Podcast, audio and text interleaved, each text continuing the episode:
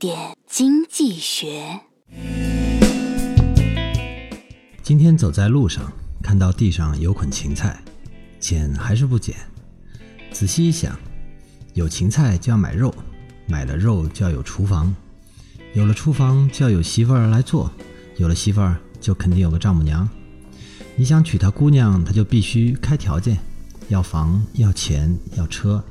哎，赶紧把芹菜扔了，肯定是开发商故意扔的芹菜，差点上当。国庆节我们不讲道理，只讲房子。